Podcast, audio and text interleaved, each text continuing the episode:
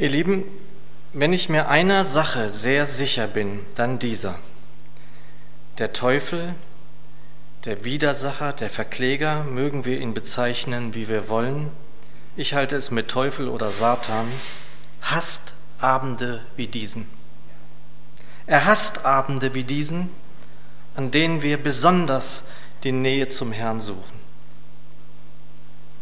Über viele Jahre hinweg war ich regelmäßig im Gebetskreis meiner Gemeinde, fast sechs Jahre Gebet mit Geschwistern bittend, betend und dankend vor dem Herrn jeden Montag.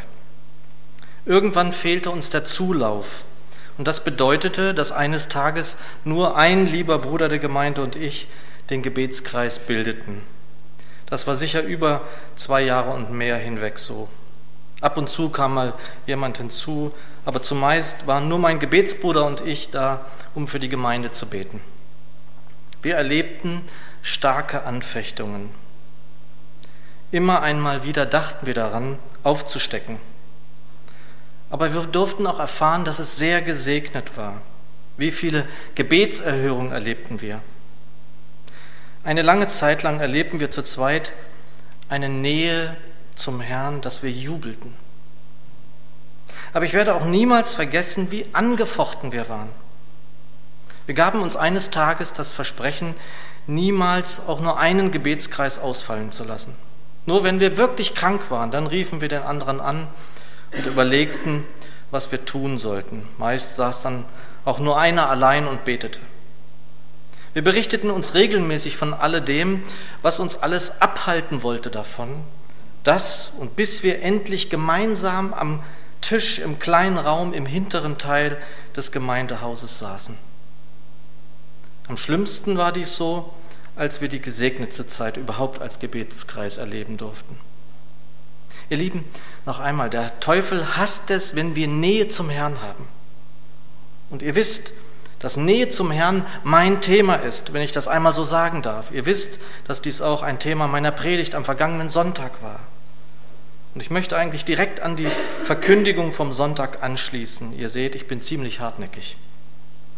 Am Anfang einer auf den Geist ausgerichteten Gemeinde steht für mich, dass wir als Einzelne eine innige, tiefe und warme Herzensbeziehung zum lebendigen Herrn Jesus Christus haben. Für uns führt der Weg zum Vater über den Sohn. Er sitzt zur Rechten des Vaters und ist unser Fürsprecher. Es ist also, einmal salopp ausgedrückt, jedem zu raten, der mit der Sünde lebt, und das tun wir alle, den Weg über den Sohn zu gehen, wenn wir gerecht vor dem Allmächtigen stehen wollen, besser noch gerechtfertigt. Wir haben das Recht zu leben, auch mit unserer Sünde, weil der Sohn beim Vater ist und sich für uns einsetzt. Sind wir in ihm, dem Sohn, dann sind wir gerechtfertigt und leben, auch wenn wir sterben. Aber ich lasse da nicht locker, denn zu wichtig ist mir das alles geworden. Wir können nur in ihm sein, wenn wir im Geist wandeln und handeln. Wir werden die Frucht des Geistes erleben, wenn wir in ihm sind und bleiben.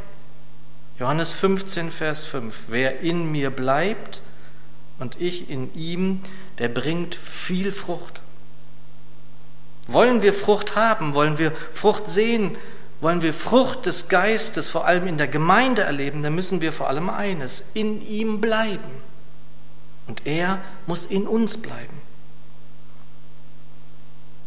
Und ich wiederhole, was ich am Sonntag sagte. Wir müssen abhängig von ihm sein wie die Reben am Weinstock aus Johannes 15.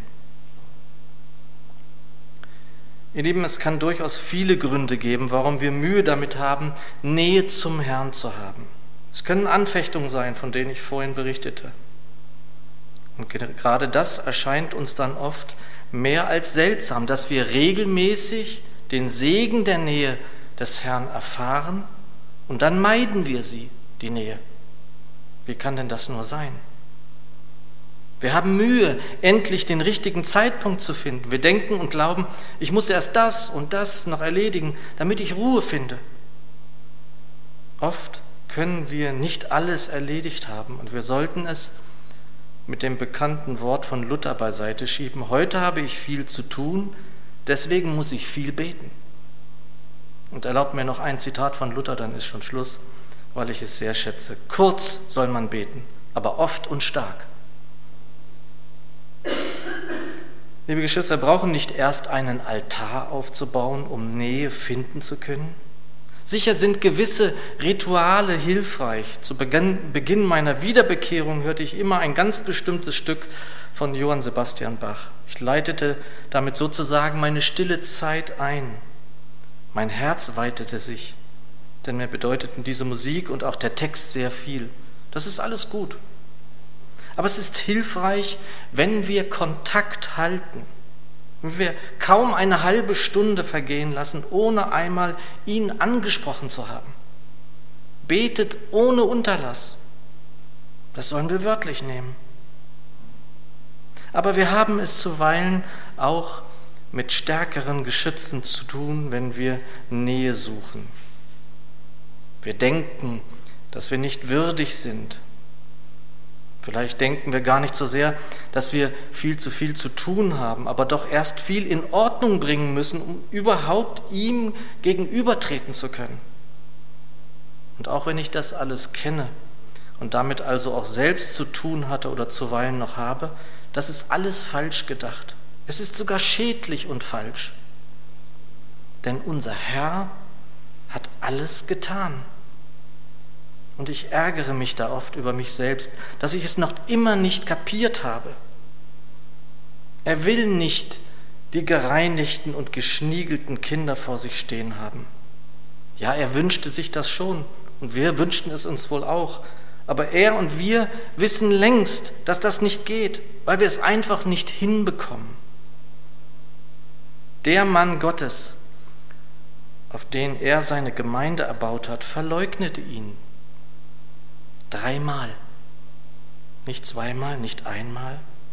Und dennoch liebte er Petrus, den Fels, wie er uns, seine Kinder, liebt. Aber gerade deshalb will der Herr, dass wir endlich zu ihm kommen und nicht mehr tausend Dinge vorschieben.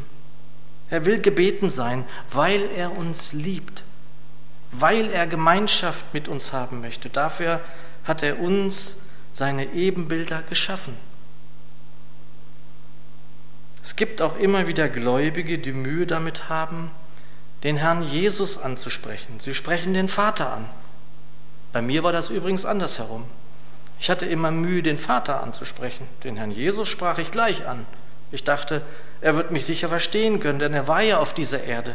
Er war ja mitten unter uns. Und Geschwistern die mit dem einen oder mit dem anderen Mühe haben, sage ich oft, der Sohn und der Vater sind eins. Das ist alles, was wir an dieser Stelle verinnerlichen müssen. Zur Anwendung. Irgendwann gibt es also keine Ausreden mehr. Und ich sitze oder stehe da und weiß, es ist Zeit, ihn anzusprechen. Aber was tue ich, wenn es nicht geht? Wenn ich nicht kann? Und da sage ich auch immer das Gleiche. Nenne seinen heiligen Namen. Wenn du nicht mehr zustande bringst, weil du Leid erlebst, weil du wortlos bist, weil du nicht weißt, ob dein Gebet überhaupt sein Ziel erreichen kann, wenn du seinen Namen nennst, dann wird er dich hören. Das überhört er niemals. Und wenn du seinen Namen nennst, dann glaubst du auch und stehst unter dem Schutz des Höchsten. Dein Gebet wird niemals vergeblich sein, ob es geflüstert, gedacht, gesprochen, geweint oder geschrien ist. Und wenn du keine weiteren Worte findest, dann bete doch so, wie der Herr Jesus es uns gelehrt hat.